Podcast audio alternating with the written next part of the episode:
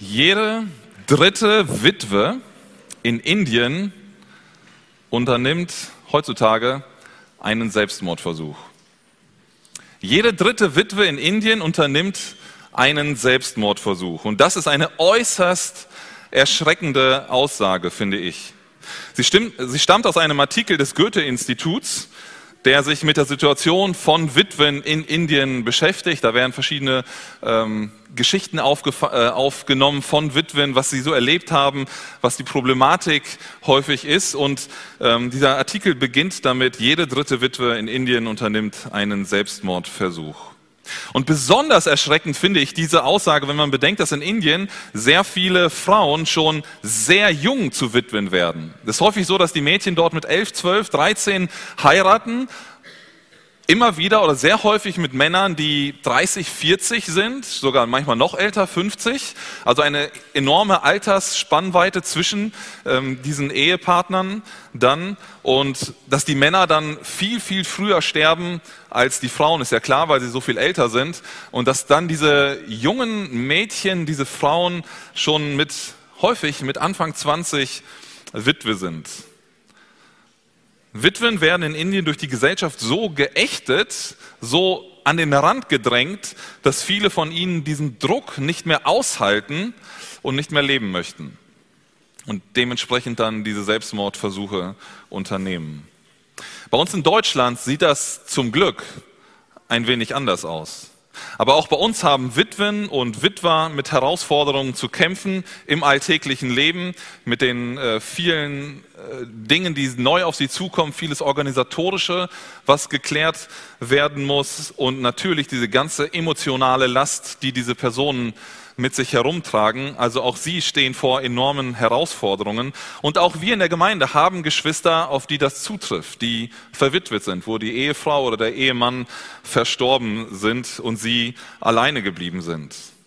Und auch in der Bibel wird dieses Thema der Witwenschaft thematisiert. Und in unserer Predigtreihe, Gerd sagte es schon, kommen wir heute zu einem Text im ersten Timotheusbrief, in dem Paulus äh, sich genau mit diesem Thema beschäftigt. Also er spricht ja im Timotheusbrief viele verschiedene Bereiche an, die das persönliche Leben betreffen, von Timotheus, von den Gläubigen in der Gemeinde, wie er als Gemeindeleiter vorgehen soll in verschiedenen Fragen.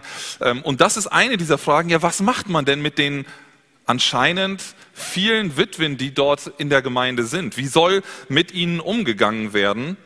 Und dieser Umgang, den Paulus hier beschreibt, der ist das komplette Gegenteil von dem, was wir aus Indien leider kennen oder auch aus anderen Teilen der Erde. Paulus schreibt nämlich an Timotheus über die Versorgung der Witwen. Nicht einfach irgendwo nebenher laufen lassen, an den Rand gedrängt, möglichst nicht sehen oder nicht auffallen lassen, sondern Paulus greift dieses Thema ganz bewusst auf und sagt Timotheus, wie er damit umgehen soll.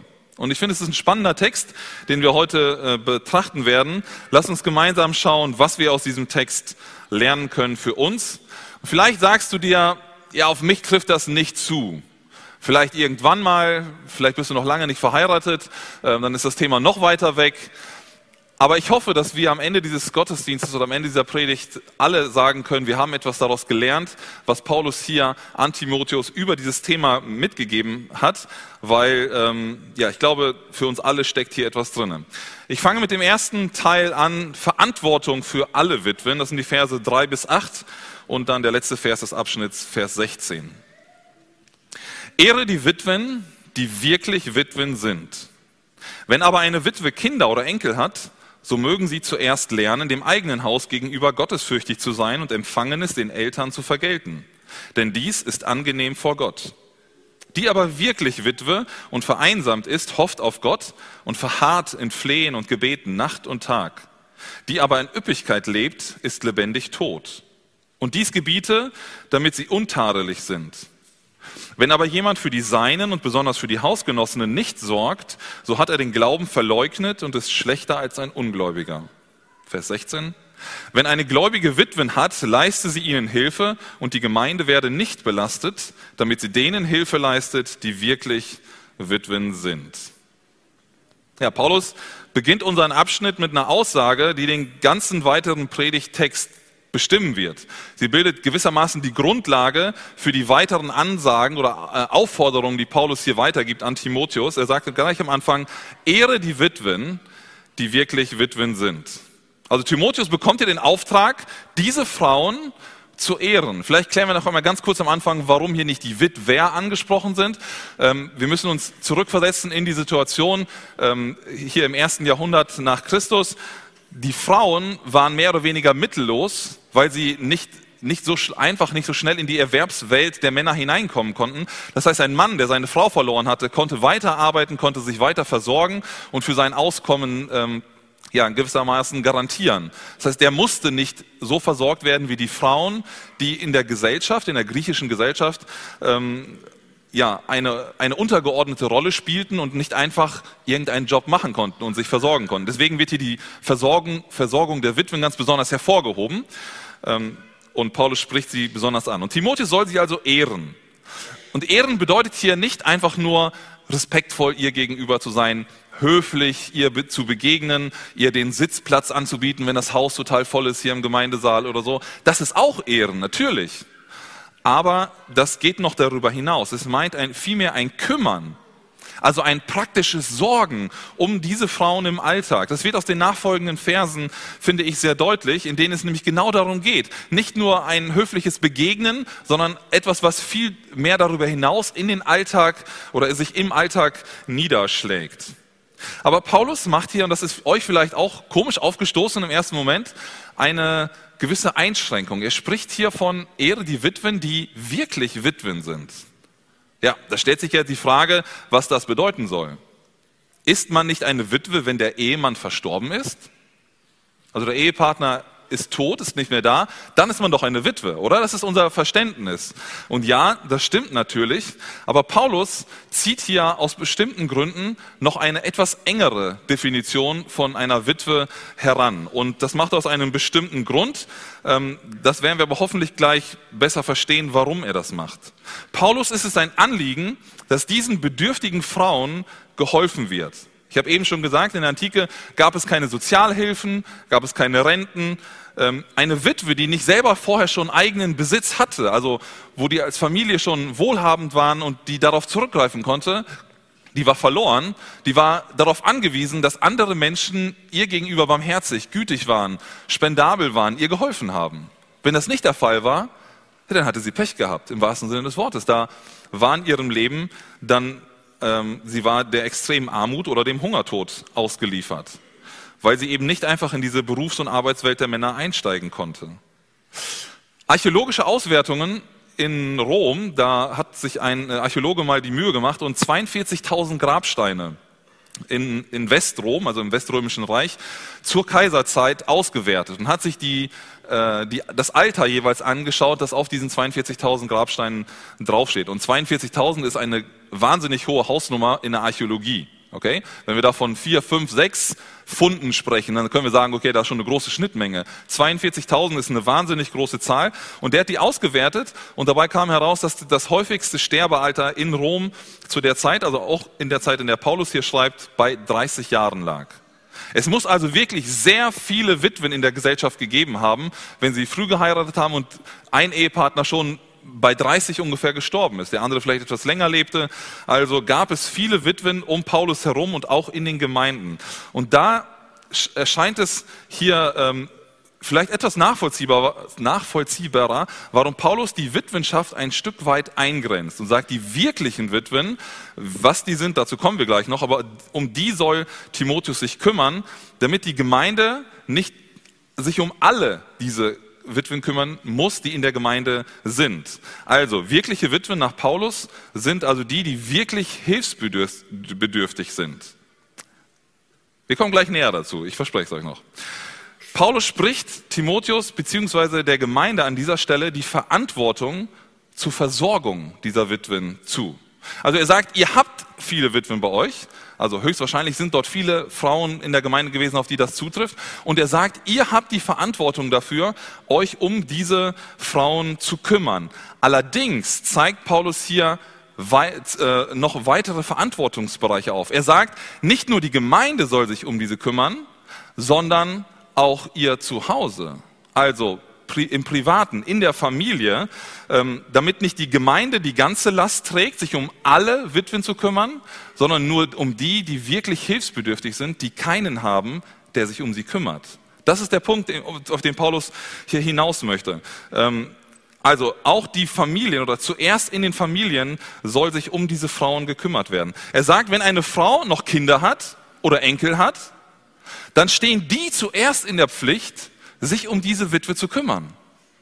Also dann soll nicht die Gemeinde eingreifen, soll nicht die Gemeinde sich um diese Frau kümmern, sondern dann in erster Linie soll die Familie diesen Auftrag wahrnehmen und sich um diese ähm, ältere Frau oder auch jüngere Frau, wie auch immer das hier dann ähm, im Leben passiert ist, äh, sollen die sich darum kümmern. Und ich denke, diese Kinder, also Paulus bezieht das darauf, wenn diese Kinder auch gläubig sind. Ne? Sonst könnte er das ja nicht einfordern von ihnen sagen, ihr müsst euch um sie kümmern, sondern wenn du an Jesus glaubst, wenn du Teil der Gemeinde bist und du hast zu Hause eine Mutter, eine Großmutter, die verwitwet ist, dann ist es dein Auftrag, dich um diese Frau zu kümmern. Damit sie eben nicht ähm, ja, in Armut lebt oder sich nicht selber versorgen kann. Paulus zeigt hier in dem Vers 4 deutlich auf, dass die Kinder und Enkel wirklich eine große Verantwortung für die Witwen in ihrer Familie haben. Er verknüpft das sogar mit einem ganz interessanten Gedanken, wie ich finde. Er sagt, die Kinder und Enkel sollen dem eigenen Haus gegenüber gottesfürchtig sein und Empfangenes den Eltern vergelten. Das Kümmern um die Eltern oder um die verwitwete Mutter oder Großmutter ist hier also mit Gottesfurcht gleichgesetzt. Also wenn du dich um sie kümmerst, dann bist du gottesfürchtig. Das ist das, was Paulus hier sagt. Er stellt diese Gleichung auf und er sagt, wir als Kinder, wenn wir uns um unsere verwitweten Eltern kümmern oder Großeltern, dann geben wir etwas zurück, was wir von ihnen empfangen haben. Und da sage ich euch nichts Neues. Als Eltern investiert man unglaublich viel in die Kinder und ähm, gibt etwas in sie hinein, Zeit, Kraft, Geld, ähm, viele Ressourcen, die wir haben. Und er sagt, das ist ein Weg, wie wir als Kinder, als Enkelkinder ein Stück weit zurückgeben können von dem, was wir empfangen haben. Und das sagt Paul, setzt Paulus hier mit Gottesfurcht gleich, finde ich total interessant. Also kümmerst du dich um die bedürftige Witwe in deiner Familie, dann ehrst du damit Gott. Und außerdem sagt er sogar noch am Ende von Vers 4, das ist angenehm vor Gott. Hier ist die Situation, wo der Glaube vom Kopf und Herz in den Alltag hineinrutscht. Nicht nur verstandesmäßig glauben und sagen, okay, ich glaube, dass es richtig ist, ich glaube, dass Jesus äh, gelebt hat, gestorben, meine Sünden vergeben hat und so weiter. Das ist nicht nur ein Kopfglaube, auch nicht nur ein Herz, dass ich irgendwie äh, gute Gefühle dabei habe oder äh, innerlich sehr davon überzeugt bin, sondern hier zeigt sich mein Glaube ganz konkret in meinem Alltag. Wenn ich mich in der Familie um die äh, verwitwete Mutter oder Großmutter kümmere. So sagt es Paulus hier. Ich zeige Gottes Furcht. Es ist angenehm vor Gott. Wenn wir also auf der Suche sind nach Gottes Willen, dann steht hier, was der Wille Gottes ist, dass wir uns um diese kümmern. Der Glaube trägt dann sichtbare Früchte. Und in Vers 8 dieses Abschnitts zeigt Paulus dann das Gegenteil auf. Er sagt, wer sich nicht um diese Angehörigen kümmert, der verleugnet den Glauben und der ist sogar schlechter als ein Ungläubiger, so sagt er. Also kümmerst du dich in deiner Familie um die Witwen. Du investierst in sie, du nimmst sie bei dir auf, du pflegst sie vielleicht, du sorgst für das Auskommen deiner Mutter, deiner Großmutter. Dann tust du Gottes Willen. Dann bist du gottesfürchtig in dieser Situation. Tust du es nicht, sagt Paulus, dann verleugnest du den Glauben. Dann kannst du immer noch erzählen, ja, ich glaube Gott, ich liebe Jesus. Aber in deinem Leben hat es keine Auswirkung. Es zeigt sich nicht, dass du gottesfürchtig bist, weil du deine Mutter, deine Großmutter vernachlässigst. Und das ist ein hartes Urteil, das Paulus hier sagt, du bist schlechter als ein Ungläubiger, wenn du das nicht tust. Wenn dein Glaube hier nicht praktisch sichtbar wird. Dann geht Paulus einen Schritt weiter und spricht hier jetzt, nachdem er gesagt hat, die Witwen, die Familien haben, die sollen nicht von der Gemeinde betreut werden, nicht von der Gemeinde versorgt werden, sondern von der eigenen Familie. Da liegt die Verantwortung zuerst. Aber er nimmt den Fall jetzt auf und sagt, ja, es gibt natürlich auch Frauen, wo die Kinder nicht gläubig sind, wo die nicht in der Gemeinde sind, wo sie sich nicht um ihre Mutter oder Großmutter kümmern wollen, sie einfach links liegen lassen, weil sie Jesus nicht lieben oder weil die Familie auch schon nicht mehr da ist, in der damaligen Zeit gerade vielleicht weggezogen ist, weit weg, kein Kontakt mehr besteht oder verstorben ist. Diese Frauen gibt es natürlich auch. Und er spricht hier über sie und sagt, wenn eine Witwe keine Familie mehr hat, ähm, dann ist diese Frau wirklich vereinsamt. Lesen wir in Vers 5. Die aber wirklich Witwe und vereinsamt ist. Diese Frauen sind dann wirklich auf sich alleine gestellt. Da ist ja niemand, der sich um sie kümmert. Da ist niemand, der dann da ist und ähm, Probleme lindern kann. Und Paulus schreibt, dass diese Witwe, die wirklich alleine und vereinsamt ist, dass sie auf Gott hoffen und dauerhaft im Gebet sind, lesen wir in Vers 5, Tag und Nacht. Ihr Vertrauen richtet sich in dieser ja, ausweglosen Situation ganz auf die Versorgung durch Gott, nicht auf irgendwelchen ja, menschlichen, irdischen Sicherheiten, die wir haben. Und er sagt weiter, wenn eine Witwe aber Reichtum hat, also in Üppigkeit lebt, so heißt es hier, dann ist sie lebendig tot. Ich glaube, das meint, dass ihr Glaube an Gott dann nicht mehr im Fokus steht, sondern dass sie ihr Vertrauen auf dieses, auf dieses Irdische, auf die, also ihre Rettung nicht in Gott sieht, sondern in dem Geld, in dieser Üppigkeit, die sie hat. Und dann in Vers 16 greift Paulus diesen Gedanken der verschiedenen Verantwortungsbereiche nochmal auf. Ähm, ich lese ihn noch einmal, da heißt es, wenn eine gläubige Witwen hat, leiste sie ihnen Hilfe und die Gemeinde werde nicht belastet, damit sie denen Hilfe leistet, die wirklich Witwen sind. Also er greift hier nochmal eine gläubige Frau aus der Gemeinde auf und sagt, hat diese Frau in ihrer Familie eine Witwe, also eine Mutter, eine Großmutter, vielleicht auch eine Tante, können wir noch dazu nehmen, also in der Familie jemand, der ähm, verwitwet ist, dann ist es ihre Verantwortung, also die Verantwortung dieser gläubigen Person, sich um diese zu kümmern. Und warum?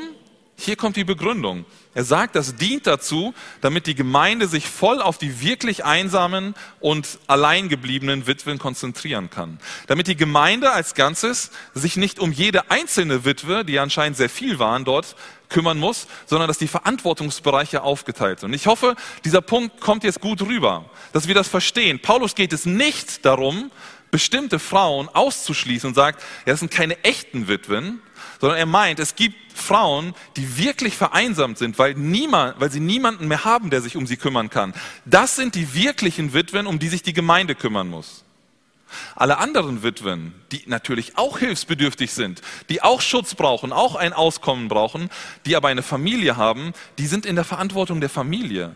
Dass sie zuerst diese Familie sich um sie kümmern muss und ihrer Verantwortung nachkommt, wie er sagt, um den Eltern Empfangenes zurückzugeben. Das, was man als Kind von ihnen bekommen hat.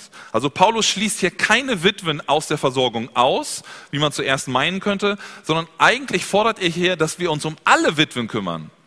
In der Familie und in der Gemeinde, sodass alle abgedeckt, abgedeckt sind. Dadurch soll die Gemeinde nicht über die Maßen belastet werden, sagt er, und soll in der Lage sein, die Ressourcen, die die Gemeinde hat, effektiv oder vielleicht besser einzusetzen. Als Gemeinde, vielleicht erinnert ihr euch zurück, haben wir in den letzten Jahren immer wieder eine Dankspende Geld eingesammelt für verschiedene Projekte, die wir unterstützt haben. Da geht es um Waisenkinder, um ähm, verschiedene Projekte, äh, Waisenhäuser zum Beispiel. Ähm, immer wieder haben wir den Fokus da bewusst darauf gelegt, auf Gläubige, auf Geschwister, die wir unterstützen wollen, irgendwo in der Welt. Und äh, es war immer wieder überwältigend, wie viel als Gemeinde zusammengekommen ist bei diesen Spenden, ähm, um die Not anderer zu lindern. Und immer wieder hatten wir auch ein Projekt dabei, wo es konkret um Witwen ging. Vielleicht erinnert ihr euch, ähm, die einfach einfach zu arm waren, um sich das Feuerholz für den Winter in Osteuropa zu, zu kaufen, zu leisten, die gefroren hätten. Und da ist es unsere Aufgabe als Gemeinde, auch wenn sie nicht Teil unserer Gemeinde sind, aber Teil der weltweiten Gemeinde Jesu, ist es unsere Aufgabe, ein Stück weit dieser Not zu begegnen und sie zu unterstützen, damit sie Feuerholz für den Winter haben, damit sie Lebensmittelpakete bekommen, um durchgetragen zu werden, weil sie in ihrer Situation niemanden haben, der das tun kann für sie. Auf der anderen Seite weiß ich von vielen von euch, die zu Hause ihre Eltern, ihre Angehörigen gepflegt haben. Und an dieser Stelle seid ihr auch dieser Verantwortung nachgekommen, die Paulus hier anspricht. Wenn Paulus sagt, in der Familie liegt die Verantwortung für die alt gewordenen Eltern, für die Witwen, für diejenigen, die Bedürftigen, die sich da nicht mehr selbst um sich kümmern können. Und ihr seid dieser Verantwortung an dieser Stelle nachgekommen, indem ihr Zeit, Geld, aber vor allem Kraft und Liebe in diese eure Angehörigen investiert habt. Lasst uns als Anwendung aus diesem ersten Textabschnitt erst einmal festhalten, wir haben eine Verantwortung für bedürftige Personen innerhalb unserer Gemeinde. Und diese Verantwortung ist in umfassendem Sinn zu verstehen. Also wir müssen uns in umfassendem Sinne um sie kümmern. Als erstes, lass uns mal an dieser Stelle vor allem die Frage zulassen, wie wir als Familien mit unseren alt gewordenen Eltern und Großeltern umgehen. Und ich beziehe das jetzt bewusst nicht nur auf die Witwen, sondern auf die Eltern, Großeltern im Allgemeinen. Paulus fordert hier von den Gläubigen ein, sich um die alten und in diesem Zusammenhang vor allem um die verwitweten Menschen zu kümmern. Er gibt uns die Verantwortung für diese Menschen. Uns als Kinder, als Enkelkinder. Und es ist nicht nur moralisch gut und notwendig, dass man, ja, du musst dich um deine Eltern kümmern, sondern er verbindet das ja im Text, wie wir gerade gesehen haben, sogar mit Gottesfurcht und Wohlgefallen. Gottes Wohlgefallen. Also es liegt Gott daran, dass wir uns um unsere Eltern, um unsere Großeltern kümmern. Das entspricht exakt dem Willen Gottes. Also wenn du Gottes Willen erfahren willst, hier hast du einen Teil davon, was Gottes Wille für dein Leben ist. Kümmere dich um deine Eltern und Großeltern. Und Paulus sagt das nicht, dass wir das tun sollen, dass wir uns um sie kümmern sollen, wenn wir eine gute Beziehung zu ihnen haben. Oder habt ihr das im Text gelesen? Wenn sie wahnsinnig viel in eure Ausbildung investiert haben, wenn du immer ein neues Auto bekommen hast, wenn es dir dein Leben lang gut ging mit deinen Eltern und du nie Streit hattest. Davon sagt Paulus nichts. Sondern Paulus koppelt das einzig und allein an die Familie und sagt, wenn sie deine Eltern sind, wenn das deine Mutter oder Großmutter ist, dann ist das deine Aufgabe, deine Verantwortung auch wenn nicht immer alles rosig war. Das kann kräftemäßig, das kann emotional an die eigenen Grenzen bringen, aber so sieht Gott es vor. Und wir können darauf vertrauen, darum beten, dass Gott uns die Kraft dazu schenken wird, so wie für jeden anderen Auftrag, den Gott uns gibt, weil sein Geist in uns wirkt. Und ich glaube, jeder von uns sollte sich da selbst reflektieren, wie er dazu steht, zu dieser Verantwortung, die wir von Gott zugesprochen bekommen durch sein Wort. Zweitens, was können wir daraus lernen? Ich glaube, generell stärkt Paulus hier die Verbindung zwischen den Generationen in der Familie. In der heutigen Zeit merken wir das immer wieder, dass Familien sich immer stärker auseinanderentwickeln. Räumlich, da gehen die Kinder studieren irgendwo, ziehen ans andere Ende Deutschlands oder ins Ausland. Das ist ja alles schön und gut. Und wir haben viele gute Möglichkeiten, aber wir merken, wir distanzieren uns räumlich schon. Auf der anderen Seite merken wir aber auch immer wieder, dass wir uns emotional voneinander zwischen den Generationen auseinanderentwickeln. Und ich bin überzeugt davon, dass es eine falsche Entwicklung ist. Gott hat die Familien unter anderem dazu eingesetzt, sich gegenseitig zu unterstützen. Wisst ihr, manchmal fühlt sich das ein wenig einengend an. Wenn man weiß, ich bin in dieser Bindungsgruppe Familie drinne und da stecke ich nun mal und vielleicht sind da irgendwelche Anforderungen, die an dich gestellt werden, irgendwelche Erwartungen, die kommen, aber Gott hat uns da hineingestellt und hat uns diese Verantwortung füreinander gegeben innerhalb einer Familie. Die Familie sind Menschen an unserer Seite, mit denen wir durch das Leben gehen können.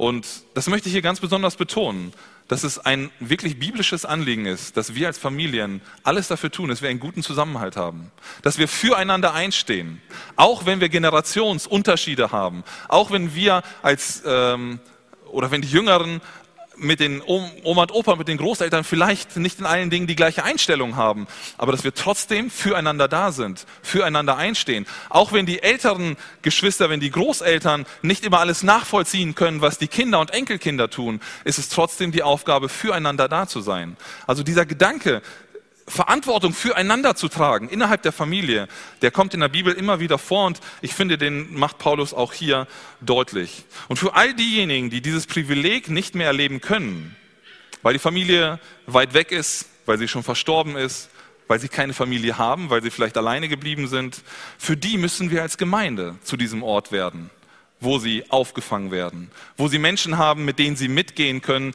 die sich um sie kümmern, die nachfragen, die da sind. Lass uns auch da den Blick äh, für diese Personen haben, für die Singles, für Alleinerziehende, für Waisenkinder, für Flüchtlinge, die da sind, dass wir diesen Blick für sie haben als Bedürftige. Lass uns festhalten, dass wir von Paulus dazu aufgefordert werden, den Hilfsbedürftigen zur Seite zu stehen. Zuerst innerhalb der eigenen Familie und dann darüber hinaus als ganze Gemeinde. Wir kommen zum zweiten Teil, Vers 9 und 10. In diesem Abschnitt zeigt Paulus dann genauer auf, wer von der Gemeinde jetzt versorgt werden soll. Also er zeigt die Kriterien auf. Ich lese Vers 9 und 10. Eine Witwe soll ins Verzeichnis eingetragen werden, wenn sie wenigstens 60 Jahre alt ist, eines Mannes Frau war, ein Zeugnis in guten Werken hat, wenn sie Kinder auferzogen, wenn sie Fremde beherbergt, wenn sie der heiligen Füße gewaschen, wenn sie Bedrängten Hilfe geleistet hat, wenn sie jedem guten Werk nachgegangen ist. Die Gemeinde soll also wirklich Buch darüber führen, so sagt Paulus es hier, wem geholfen wird. Ne? Paulus schreibt von einem Verzeichnis, das ist eine Liste. Also irgendwo gibt es eine Aufzeichnung darüber, wem geholfen werden soll oder wen er da aufnehmen soll auf diese Liste. Also um wen sich die Gemeinde kümmern soll. Vermutlich dient das dazu, dass wirklich keine bedürftige Person übersehen wird. Also man hat die Liste und kann immer wieder abgleichen mit der Realität. Passt das? Haben wir Leute hier, die vielleicht dazugekommen sind, wo auch der Ehepartner verstorben ist, um die wir uns noch nicht kümmern? Ähm, dann müssen wir sie mit aufnehmen. Also, dass man einen Überblick hat, wem wird geholfen? Wen versorgt man alles? Und dann nennt Paulus drei Kriterien, die erfüllt sein müssen, dass eine Frau auf diese Liste kommt, also dass die Gemeinde sich um sie kümmert. Die Frau soll erstens mindestens 60 Jahre alt sein. Ja, warum Paulus hier den Schnitt zwischen jüngeren und älteren Witwen setzt, bei 60 ist nicht so ganz klar. Für die Jüngeren hat er jedenfalls gleich noch weitere Aufträge, Anweisungen. Aber manche Ausleger sagen hier, dass ähm, man in der römischen Welt mit 60 als alt galt. Ich möchte niemanden als alt bezeichnen, als alten Menschen, aber so zumindest ist es in der römischen Welt gewesen. Da galt man als, mit 60 als zu den Alten zugehörig. Also Paulus nennt dieses Kriterium, sagt über 60, dann kann sie auf die Liste, unter 60 dann nicht. Zweitens soll sie eines Mannes Frau gewesen sein. Ja, bedeutet das jetzt, dass eine Frau, die verheiratet ist und der erste Mann stirbt, sie heiratet nochmal, also ist ja biblisch zulässig, zweite, der zweite Mann stirbt auch, jetzt ist sie von zwei Männern die Frau gewesen, darf diese Frau jetzt nicht versorgt werden? Ähm, diese Frage kommt hier auf und es ist nicht ganz klar. Es gibt da unterschiedliche Meinungen, die von Theologen vertreten werden. Ähm, die eine Meinung ist die, dass wenn sie das zweite Mal geheiratet hat, also sie heiratet, hat den Mann mit der Schwiegerfamilie, mit allen dazugehörigen, heiratet danach nochmal wieder mit einer weiteren Schwiegerfamilie. Das heißt, der Kreis der Leute, die sich um diese Person kümmern könnten, ist ja viel größer, als wenn es nur eine Schwiegerfamilie wäre und die eigene. Das heißt, die Wahrscheinlichkeit, dass sie versorgt würde, ist damit größer und deswegen sollte sie nicht auf die Liste kommen. Es könnte so zu verstehen sein. Andere Theologen, andere Ausleger sagen, es bezieht sich auf die Treue der Frau. Sie, es soll ganz klar gewesen sein, sie war mit einem Mann verheiratet, solange dieses Bündnis, dieser Bund der Ehe galt, ist dieser Mann verstorben, also war sie ihm die ganze Zeit treu, ist dieser Mann verstorben, dann ähm, und sie heiratet wieder, dann ist es wieder ein neues Bündnis, aber das würde immer noch gelten, weil es um diese Treue geht, weil sie nur von dem einen, solange er lebte, die Frau war. Das Problem wird hier nicht ganz aufgelöst, es ist nicht ganz klar, was finde ich zumindest, was gemeint ist. Auf jeden Fall ist das eins der Kriterien. Aber ich glaube, grundsätzlich geht es Paulus hier nicht um Prinzipienreiterei. Oder dass er ganz viele Paragraphen aufstellt und sagt, alle diese drei oder noch mehr Paragraphen müssen erfüllt sein und dann, äh, wenn nicht, dann geht die Frau halt vor die Hunde. Das ist nicht Paulus Anliegen gewesen. Paulus geht es hier um die Versorgung der Frau ähm, und er zeigt hier, glaube ich, ein Ideal auf, was richtig und was gut ist, aber die Fürsorge steht im Fokus. Lass uns das dritte Kriterium anschauen. In Vers 10 finden wir den Hinweis darauf, dass sie gute Werke, gute Taten also getan haben soll. Und das wird näher beschrieben durch die dazwischenliegenden äh, Anweisungen. Also in Vers 10 am Anfang gute Werke, am Ende gute Werke und dazwischen wird beschrieben, wie diese Werke aussehen. Da geht es einmal um gute Werke im eigenen Haus. Sie soll die Kinder aufgezogen haben. Sie soll Fremde beherbergt haben, also gastfreundlich gewesen sein. Und dann geht der Kreis so ein bisschen weiter, wo die guten Werke sein sollten, in der Gemeinde. Da heißt es nämlich, sie soll der heiligen Füße gewaschen haben. Das ist Dienstbereitschaft. In der Gemeinde auch niedrige Dienste zu übernehmen, sich einzusetzen, einzubringen für andere. Und dann geht der Kreis noch größer in der Gesellschaft. Es heißt, sie soll Bedrängten Hilfe geleistet haben. Sich also um andere Menschen kümmern, die hilfsbedürftig sind, empathisch sein, sich einfühlen in die anderen, Barmherzigkeit zeigen. Und ich glaube, das sind hier Beispiele für gute Werke. Man könnte diese Liste noch weiterführen von guten Taten. Aber generell können wir vielleicht sagen, sollte die Frau für eine gute Lebensführung bekannt sein. Im eigenen Haus, in der Gemeinde und darüber hinaus in ihrer Umgebung, wo sie gelebt hat. Und ich glaube auch hier wieder, wenn eine Frau kinderlos war, sie keine Kinder kriegen konnte, dass sie dann nicht automatisch aus dieser Liste rausflog, weil hier steht, sie sollte Kinder auferzogen haben, sondern es geht darum zu zeigen, wo du alles gute Werke äh, vollbracht haben kannst. Es geht nicht um Paragraphenreiterei, sondern um die Fürsorge für diese Frauen. Das ist der wichtige Punkt, den Paulus hier machen möchte. Und er zeigt auf, wo sie überall gute Werke vollbracht haben könnte. Und ähm, gerade in Bezug auf die von Paulus geforderten guten Werke gibt es in der Geschichte der Christenheit sehr viele Beispiele, gerade von Frauen, die diakonisch, also ähm, ja, die sich von Gott gebrauchen ließen, um anderen Gutes zu tun. Nicht alle von ihnen waren Witwen, aber viele wurden bekannt durch diese Arbeit. Da ist zum Beispiel Gladys Aylward, kennt ihr vielleicht, die in China bekannt wurde, weil sie sich für äh, Waisenkinder einsetzte, während des chinesisch-japanischen Krieges ihr Leben riskierte, um diese Kinder zu retten ähm, vor dem sicheren Tod. Oder Elizabeth Elliot, nachdem ihr Mann Jim Elliot als Missionar in Ecuador gestorben ist, der in Kontakt mit einem Indianerstamm war und dort von Kriegern umgebracht wurde. Er wollte ihnen das Evangelium bringen, wurde dann aber getötet. Und diese Frau hört aber nicht auf, weiterzuarbeiten, weiter das Evangelium dorthin zu bringen als Witwe und ihre guten Werke, ihr Einsatz führt dazu, dass sie nachher mit einem der Mörder ihres Mannes, der bei diesem Angriff dabei war, zusammen das Evangelium an andere Menschen weitergibt. Durch ihren Einsatz ist dieser Mann zum Glauben gekommen und andere in diesem Stamm. Gott hat also diese guten Werke dieser Witwe gebraucht, um weiter ähm, ja, große Geschichte zu schreiben. Und so könnte man von anderen Frauen berichten, die sich gerade in diesem Bereich der Diakonie, also der praktischen Hilfe für den Nächsten, durch ihre guten Werke besonders verdient gemacht haben. Und ich glaube, das sind leuchtende Vorbilder für uns alle, hoffentlich. Wir dürfen uns davon inspirieren lassen, von diesen guten Werken von anderen und ihrem guten Beispiel folgen. Was lernen wir aus diesem Abschnitt?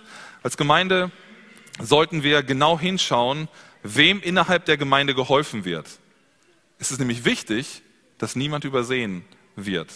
Und dazu passend finden wir in Apostelgeschichte 6 ja die Einsetzung der Diakone. Also es ist eine Aufgabe der Gemeinde, es ist die Aufgabe von uns allen, den Blick dafür zu haben, wem muss innerhalb der Gemeinde geholfen werden. Es ist nicht nur die Aufgabe der Ältesten, sondern die Ältesten sagen ja gerade, weil die griechischen Witwen in Apostelgeschichte 6 vergessen worden sind, weil die Aufgaben ihnen über den Kopf wuchsen, wir brauchen Leute, die den Blick dafür haben, die die Zeit und die Ressourcen dafür haben, um zu schauen, was in der Gemeinde los ist und ähm, ja die Fürsorge nicht zu äh, vergessen bei diesen Frauen. Also wir sollten systematisch schauen, wo praktische Hilfe nötig ist. Wir haben in der Gemeinde das Hilfsangebot einfach helfen, wo wir uns als Hilfsbedürftige melden können, wo wir uns aber auch melden können, wenn wir helfen wollen, wenn wir Dinge haben, die wir weitergeben können, in, ja, also uns, durch unsere Fähigkeiten zu helfen, irgendwas reparieren oder wenn wir Dinge haben, die wir weitergeben können. Lasst uns das nutzen, aber lasst uns auch darüber hinausschauen, wo wir tätig werden können. Jeder einzelne von uns. Wo ist die Gelegenheit, dass ich ein einer bedürftigen Person innerhalb unserer Gemeinde, also von deinen Geschwistern hier, helfen kann. Aber ich glaube, auch die Aufzählung der Kriterien stellt hier eine große Herausforderung für uns dar. Das sind ja schließlich alles Sachen, die eine Frau schon vor ihrer Witwenschaft getan haben sollte. Also wenn Paulus hier von den guten Werken spricht, dann heißt es ja nicht erst, wenn dein Ehemann gestorben ist, dann sollst du gute, diese guten Werke tun, sondern es muss ja schon im Leben vorher sichtbar gewesen sein, dass diese Kriterien, dass diese Wer guten Werke zu sehen sind, dass sie zutreffen. Und die christlichen Frauen, aber ich glaube genauso, das können wir aus anderen Bibelstellen ableiten, auch wir Männer, sollen für unsere guten Werke und Taten bekannt sein. Es geht um den Einsatz für die eigenen Kinder, wenn wir mal das anwenden, die eigenen Kinder gut aufziehen. Inwieweit investieren wir uns da? Dass wir alles daran setzen, dass wir unsere Kinder, unsere Enkelkinder gut prägen. Dass wir ihnen alles Wichtige mit auf den Weg geben, dass man sagen kann, sie sind gut aufgezogen worden. Wir haben sie auf einen guten Weg gestellt, wo sie selbstständig Entscheidungen treffen können, wo sie auch Entscheidungen treffen, die vielleicht nicht unserem Wunsch entsprechen, aber sie sind selbst verantwortlich für sich. Aber dass wir die Richtung, so gut es geht, vorgegeben haben. Und ähm, manche von euch sind da weiter, meine Kinder sind noch relativ klein, stehen am Anfang dieses Weges. Lass uns gemeinsam dafür beten, dass wir unsere Kinder gut ausrichten können. Das geht aber darüber hinaus zur Gastfreundschaft Fremden gegenüber. Und da gibt es viele Menschen, viele Situationen, die, die, die wir hier hineinnehmen könnten. Fremde, das können Flüchtlinge sein, die wir aufnehmen. die viele von euch aufgenommen haben, die ihre Türen geöffnet haben für wirklich fremde Menschen. Das geht aber auch darüber hinaus zu Menschen, die uns hier besuchen kommen in der Gemeinde. Sind wir offen für sie? Dass wir nicht nur unsere Freunde immer einladen, dass wir nicht nur mit unseren Freunden immer zusammen sind und da das Kaffee trinken haben, das ist nicht biblische Gastfreundschaft. Da sind wir nicht anders als die Menschen um uns herum. Biblische Gastfreundschaft ist, dass wir offen sind für alle Menschen, dass wir unser Haus öffnen, dass wir anderen Menschen Unterstützung geben, die sie brauchen. Sind wir da bekannt für gute Werke? Es geht weiter zur Dienstbereitschaft in der Gemeinde. Ich war so froh, gestern zu sehen, dass so viele Kinder hier waren, die mitgeholfen haben, die angepackt haben, diese Fugen da draußen auf den Pflastersteinen auszukratzen. Gemeinsam mit Erwachsenen aus unserer Gemeinde, die dabei waren, die es ihnen vorgemacht haben, die zusammen in diesem Dienst standen.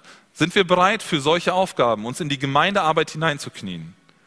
Und das kann in Bereichen hier sein, vor Ort, im Gottesdienst. Das ist in ganz praktischen Bereichen um das Gemeindehaus herum. Das geht äh, weiter zum Esbecamp für die Entdeckerwoche, die demnächst ansteht. Sind wir bereit, unsere Zeit zu opfern, unsere Energie zu opfern und zu sagen, ich stecke jetzt bewusst zurück mit meinen Interessen, um mich in die Gemeinde, in das Reich Gottes zu investieren?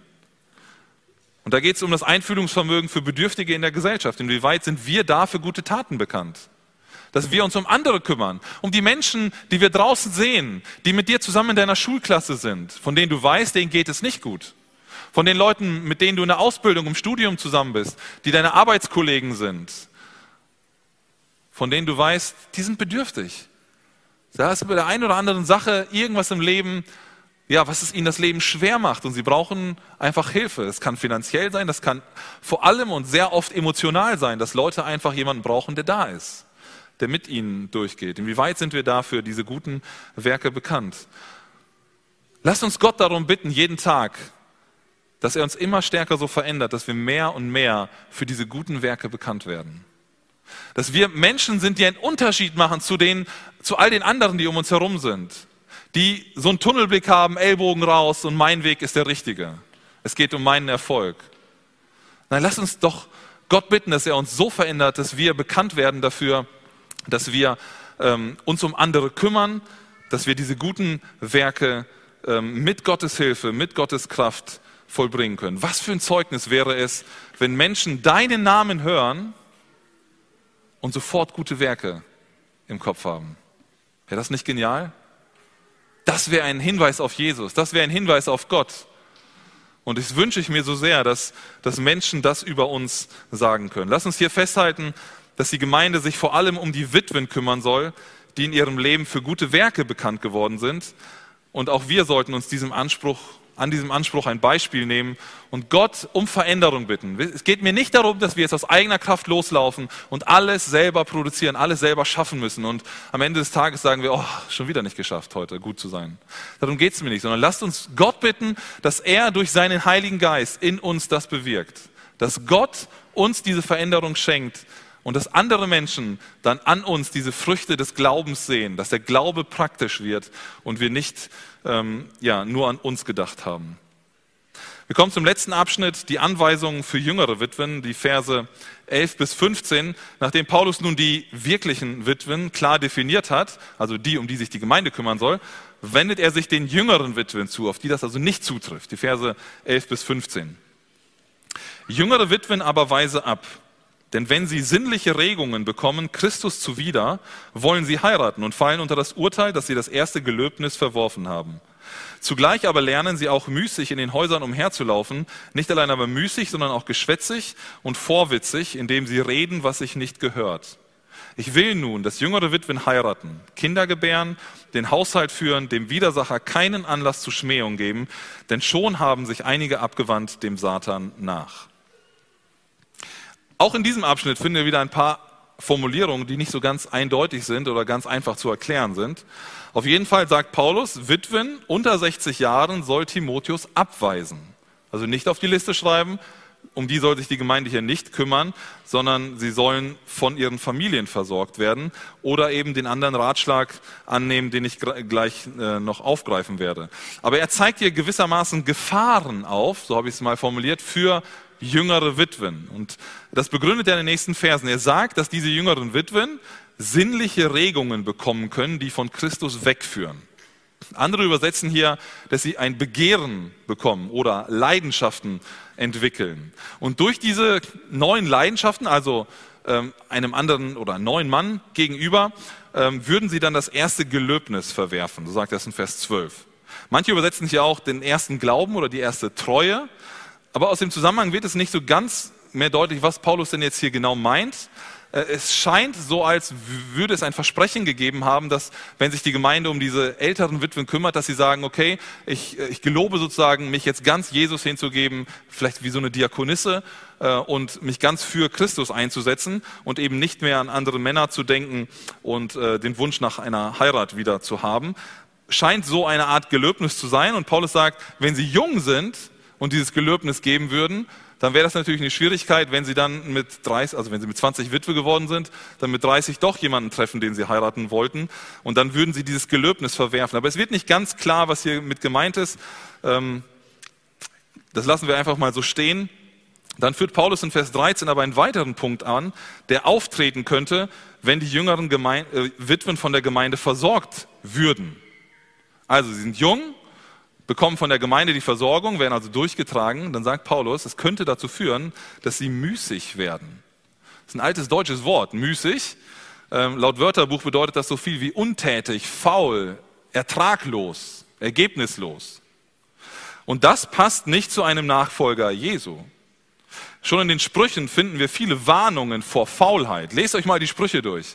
Da wird eindeutig und mit drastischen Worten vor Faulheit gewarnt oder Faulheit beschrieben auch. ist manchmal echt witzig, das zu lesen, wie der Faule da bezeichnet wird. Aber das passt nicht zu einem Nachfolger Jesu. Und das sei hier einmal ganz deutlich gesagt. Die Bibel verurteilt Faulheit. Okay, die Bibel verurteilt Faulheit. Paulus sagt 2. Thessalonicher 3, Vers 10, wer nicht arbeiten will, der soll auch nicht essen. Also bist du nicht bereit zu investieren, dann sollst du auch nichts zu essen kriegen. Sehr überspitzt formuliert, aber ich glaube, manchmal brauchen wir diesen Tritt, diesen Anschub, dass wir aus unserer Faulheit herauskommen und wissen, okay, ich muss auch mal was tun. Nicht einfach nur so irgendwie in den Tag hineinleben, weil das, diese mögliche Faulheit, nämlich ein Lebensstil ist, der sich ausweiten würde, der Folgen nach sich zieht, die Paulus dann hier auch aufzeigt und sagt, die, sie könnten geschwätzig werden und reden, was sich nicht gehört. In einem Lebensstil, der keine klare Fokussierung auf eine Aufgabe hat oder mit, ja, mit einer sinnhaften Aufgabe behaftet ist, ähm, kommt es schnell dazu, dass man viel dummes und belangloses Zeug spricht. Es wird über vieles geredet, was sich nicht gehört, und das will Paulus vermeiden. Er, sagt, er möchte diese jungen Witwen davor bewahren, in diese Falle zu tappen ähm, und nennt deswegen eine Alternative. Vers 14 spricht er davon, was diese Frauen im Gegenteil tun sollen. Er rät ihnen, dass sie heiraten sollen. Er sagt, dann sollen, sie sollen wieder heiraten, wenn sie unter 60 sind und noch nicht von der Gemeinde versorgt werden. Und dann geht er weiter, sofern es das Alter noch zulässt, ne?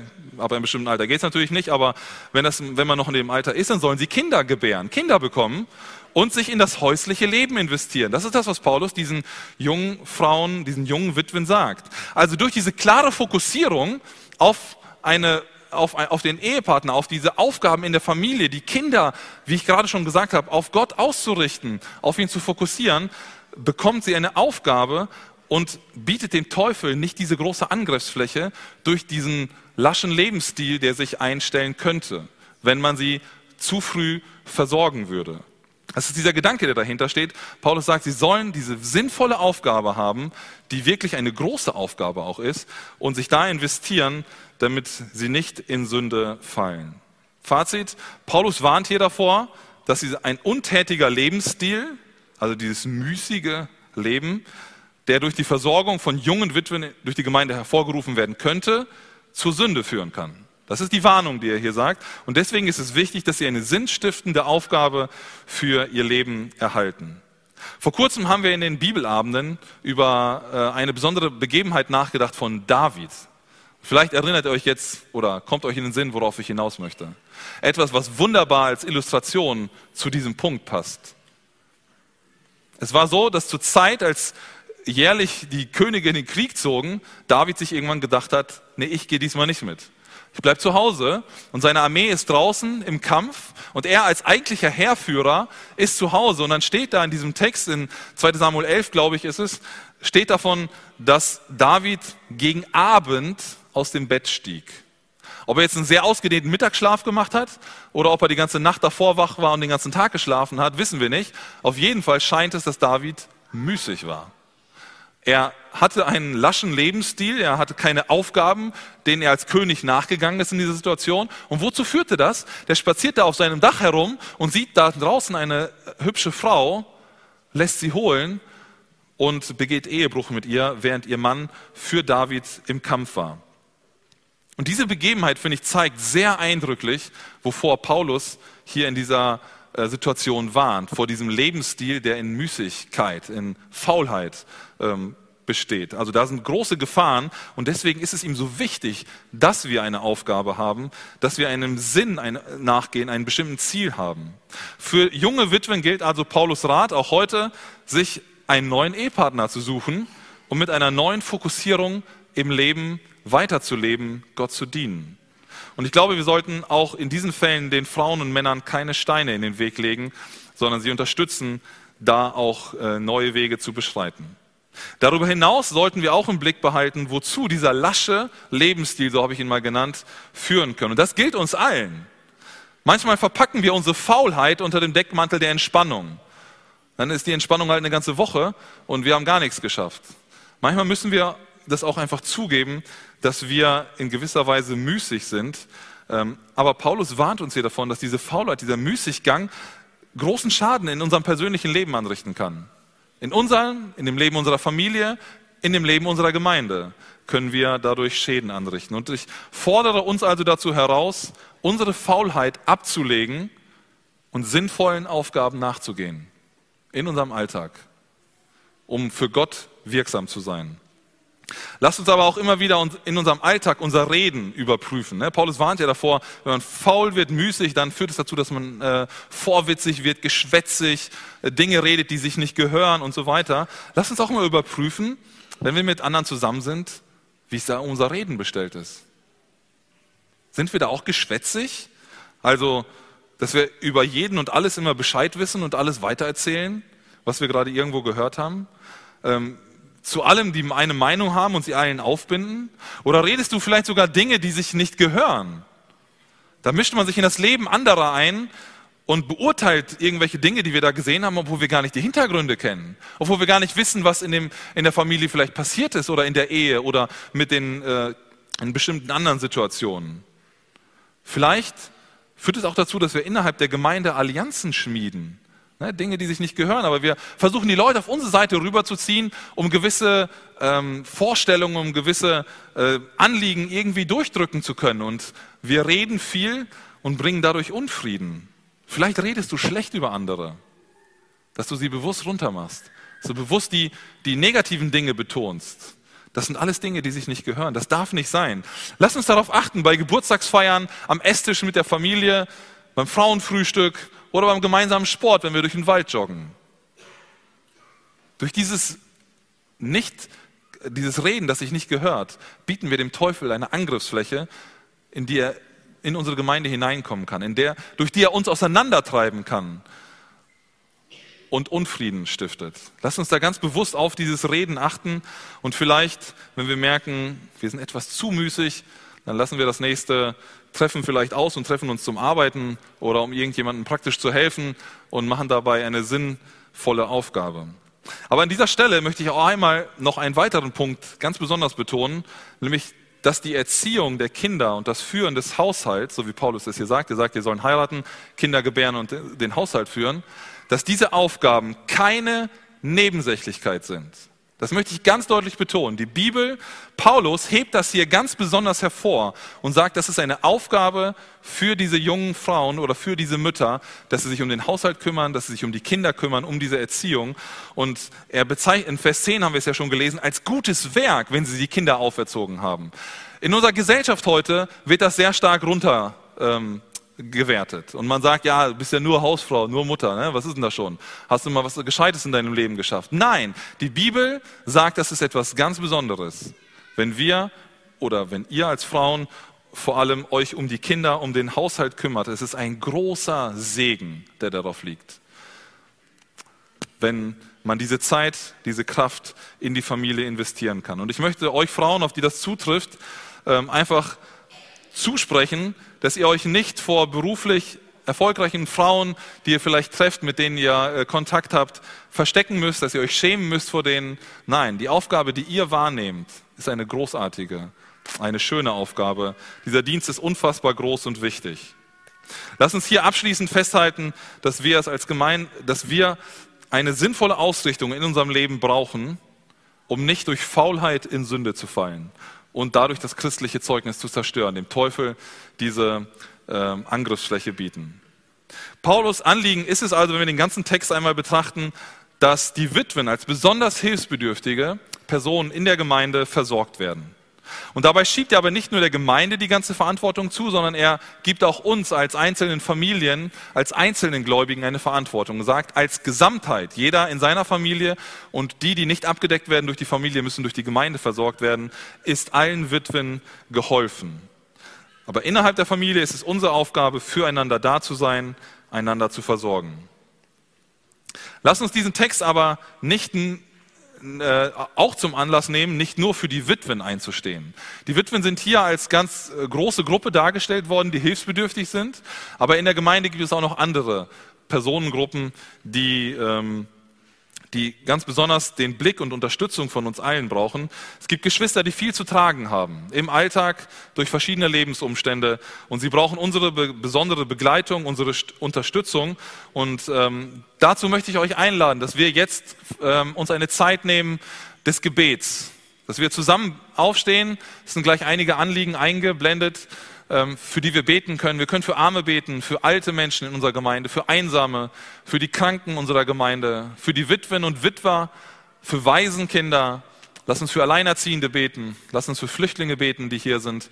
Dass wir einfach diesen Blick jetzt im Gebet ganz bewusst nehmen, für diese Personengruppen zu beten, dass sie die Unterstützung bekommen, dass sie die Kraft bekommen, die sie brauchen. Und ich möchte euch dazu auffordern, dass viele beten und ähm, ja, steht dazu auf und dass wir dieses Anliegen vor Gott bringen als Gemeinde hier und das auch mit nach Hause nehmen.